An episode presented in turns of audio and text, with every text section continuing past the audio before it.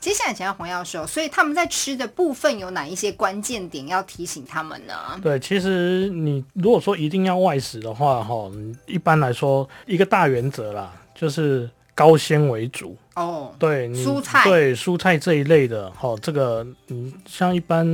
摊贩什么烫青菜啊什么的，哦对，这个其它实干单呢对对对对，除了大鱼大肉之外，哦，另外加一些这种高纤，或者是有时候你吃个益生菌啊，然后、嗯保护一下你的肠道，对哎，这个其实对那秋冬饮食来说都很重要。对啦，精挑细选蔬菜水果真的要吼。其实今麦去红本的啊，像这个量饭店也好，超市也好，他们都有几碟几碟卖嘛，你 买买这贼对，那嘛。像 Seven 也都有切好的，但是要注意一个，就是有时候我们高血糖的患者，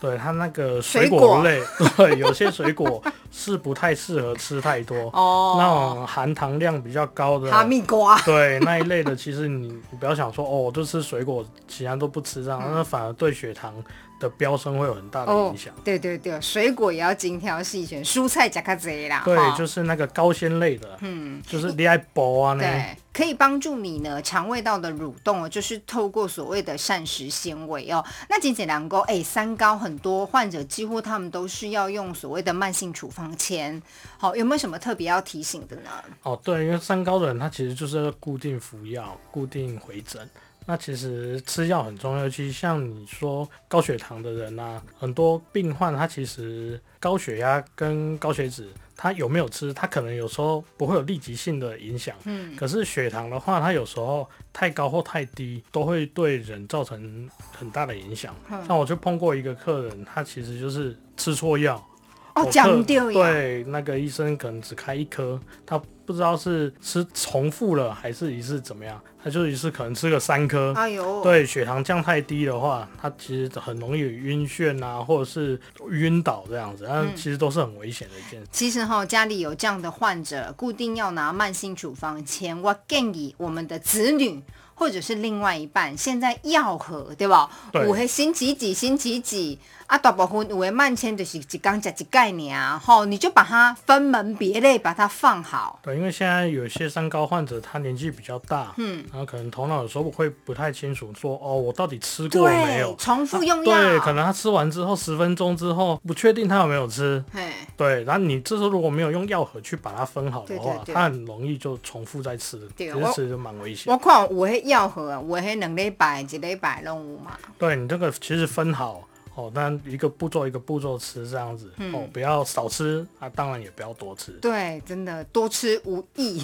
没错。哎，其实像哦，要是常常在这个药局，我相信很多人会问到所谓的营养补充品，你通常会给三高患者有什么特殊的建议吗？对，通常三高患者，像比如说高血脂的，听很多广告啊，或者是很多亲朋好友介绍，可能要另外吃鱼油啊、纳豆、红曲这一方面的，那就是要特别注意，就是有些三高的患者，他本身有心血管的疾病。哦，对，那医生已有的经不单开，单只是一嗯个疾病，对他本身已经有开一些抗凝血的药物。那如果你已经有在吃这种药物的时候，你另外要买鱼油、纳豆、红曲这方面，它本身也是抗凝血的作用。对，哦对，那你如果两者这样子加在一起是等于加成哦，它有时候如果量剂量太高，可能会有出血的风险。对，哦所以黄药师会不会有病患就是讲有的讲慢性处方签，阿姨来想要个讲这营养补充品，可以把那个整包药带去给你看，对，一般像现在社区药局哈、哦，就是除了拿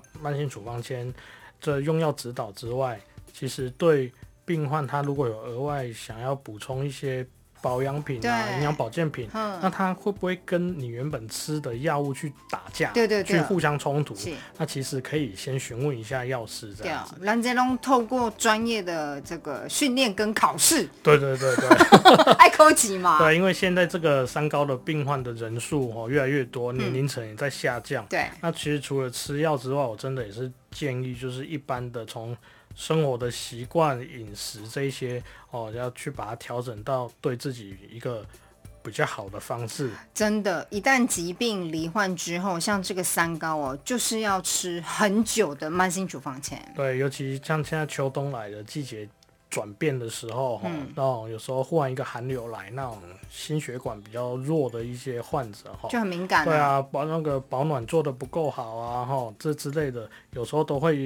比较危险。嗯哎，所以这平常尤其秋冬这个季节来的时候，都要特别注意。对啦，像阿公阿嬷，你若感觉今起来有较寒，你就莫去运动啊，啊无你就在家里楼下走一走，吼、真的要出去，拜托帽子，吼、还有对，你哎保暖要做好。帽子、脖子， 对不对？尤其现在的季节，哈的状况就有很时候难温差很大，对对对，嗯温差很大，这个要特别注意。对啦，腾讯后大家啦。当然最重要的就是呢，生活饮食要正常，适度的运动，保暖工作也都不能轻忽哦。提供我所有听众朋友，啊非常感谢谭子的爱生药局黄药师来到节目当中，谢谢黄药师。谢谢大家。